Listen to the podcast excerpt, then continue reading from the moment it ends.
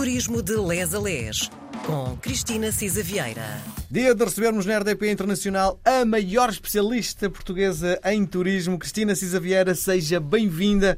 Vamos eh, olhar para o turismo pelos seus olhos e também pelos olhos de Raul Brandão, não é? Olá a todos, obrigada Miguel. Vocês deem sempre o desconto, porque isto da maior especialista é, é, é, é o Miguel que se entusiasma, porque ele então seria o maior especialista em literatura. Ah, não, senhora. tenho, tenho, lido imenso, não é? E, uh... Há pouco falámos nisso, sim, o prazer sim. que lhe está a dar. Sim. E mais, eu comprei agora um daqueles leitores de livros digitais. Sabe quanto é que me custou os Maias? custou 99 cêntimos. Extraordinário. Extraordinário, não é? Não, e de facto é, temos que nos adaptar aos tempos Sim. e levar e mais, os livros colossos para a praia, nem sempre. E estamos a ajudar o ambiente. Mala. Já viu ah, pois, a quantidade pois. de papel que eu tenho poupado, não é? No fundo, uh, continuo a ler as obras e mais. Eu sei que as pessoas têm aquela sensação de o livro é um objeto para se tocar, para se colecionar, mas eu vou ser sincero, há muito poucos livros que eu tenha relido. Não temos, às vezes, tempo, não é? Pois, Eu é. também tenho alguns a que dobro os cantos ou que sublinho. Uh, mas de facto é muito raro depois lá voltar, a não ser quando preciso de dados. Agora, romances, Sim. de facto é difícil. Mas olha, a Feira do Livro estava cheia este pois ano. Estava, estava cheia. Eu fui comprar até uns livros para a minha netinha, etc. Hum. E estava cheia. Gostei muito do ambiente da Feira do Livro. Mas a verdade é isso. Eu também dizia que não passava sem o papel.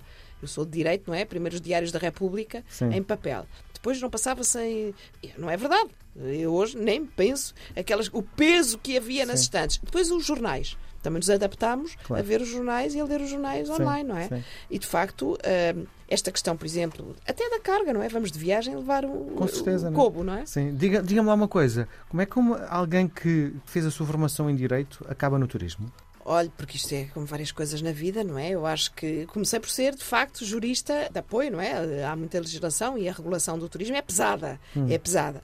E pronto, e a formação jurídica está cá. Neste momento estou a fazer mais gestão e estou no turismo, mas eu estou, como sabe, na Associação da Hotelaria de Portugal, também fui diretora-geral do turismo, etc. E, portanto, eh, o turismo é, no fundo, eh, não é a minha profissão, é aquilo que, que, de facto me levou a, a, que, aplicar a minha profissão e, capacidade, e depois outras competências de gestão uh, numa área que é uma área fundamental do ponto de vista da economia, etc. Depois é um gosto, isto é um viciozinho que nos entra. Quanto é que teve a teoria geral do direito civil? Ai, não me lembro já. Porquê que está a perguntar? Também fez teoria geral do direito civil? Foi, eu acho que é a cadeira mais difícil do curso. Demorei sete anos a fazer. a sério? Sim. É muito complicado. Tive uma dificuldade louca. Provavelmente é um bocado árido. Sim, é, na minha altura era um bocado árido sim, e na sua provavelmente também. É? Sim, não? a questão é que provavelmente os professores que tive a dar essa cadeira não me cativavam para que eu estudasse de outra forma.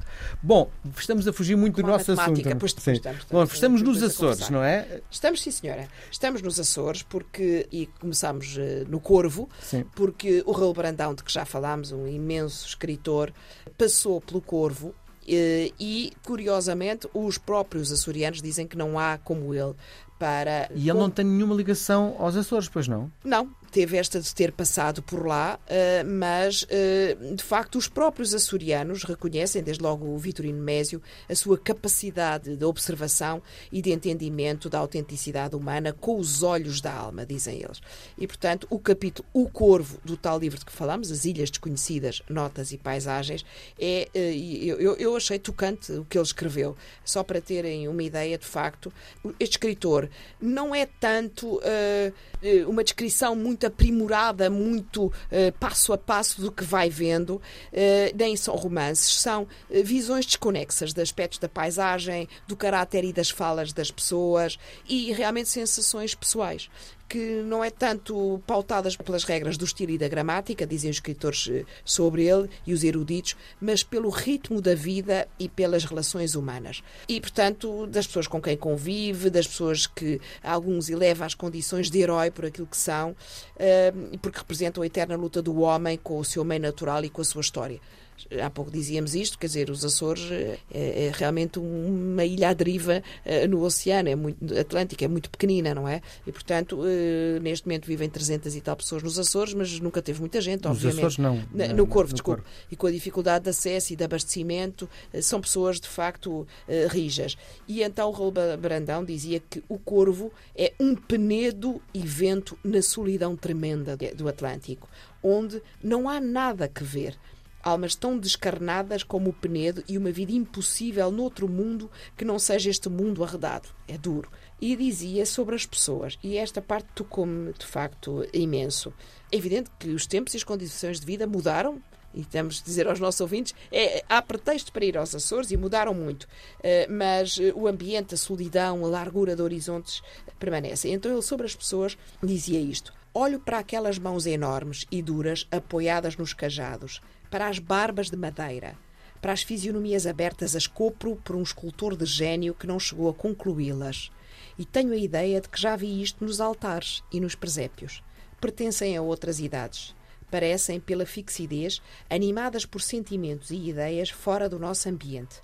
Moldou-as pouco a pouco a solidão e o silêncio.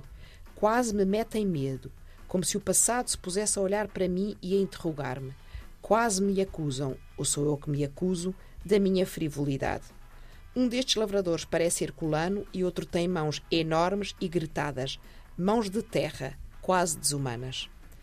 De facto, Sim. é uma descrição poderosíssima Sim. e da impressão que as pessoas lhe causam, não é? Sim. Mas... É, o que eu acho é, é, olhando para aquilo que, que a Cristina acabou de recitar, no fundo, a promoção da própria ilha não fica muito bem vista, não é?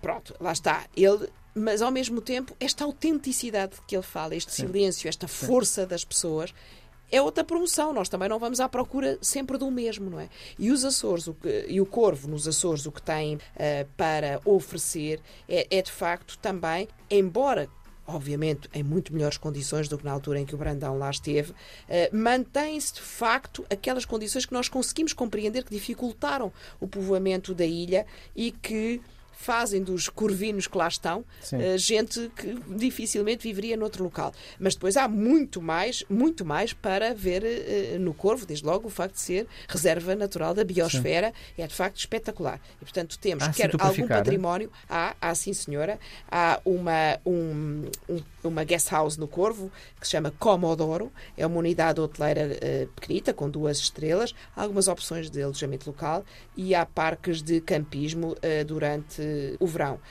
e tem muito bom queijo. Portanto, há, uh, sobretudo, passeios pedestres de que podemos falar, uh, se tivermos tempo, se lhe parecer bem. Falamos na uh, próxima edição. Na próxima edição. E hoje chegamos aqui com esta fortaleza do povo do Corvo. Muito bem. Um beijo grande, Cristina. Até para um a semana. Beijinho, até para a semana.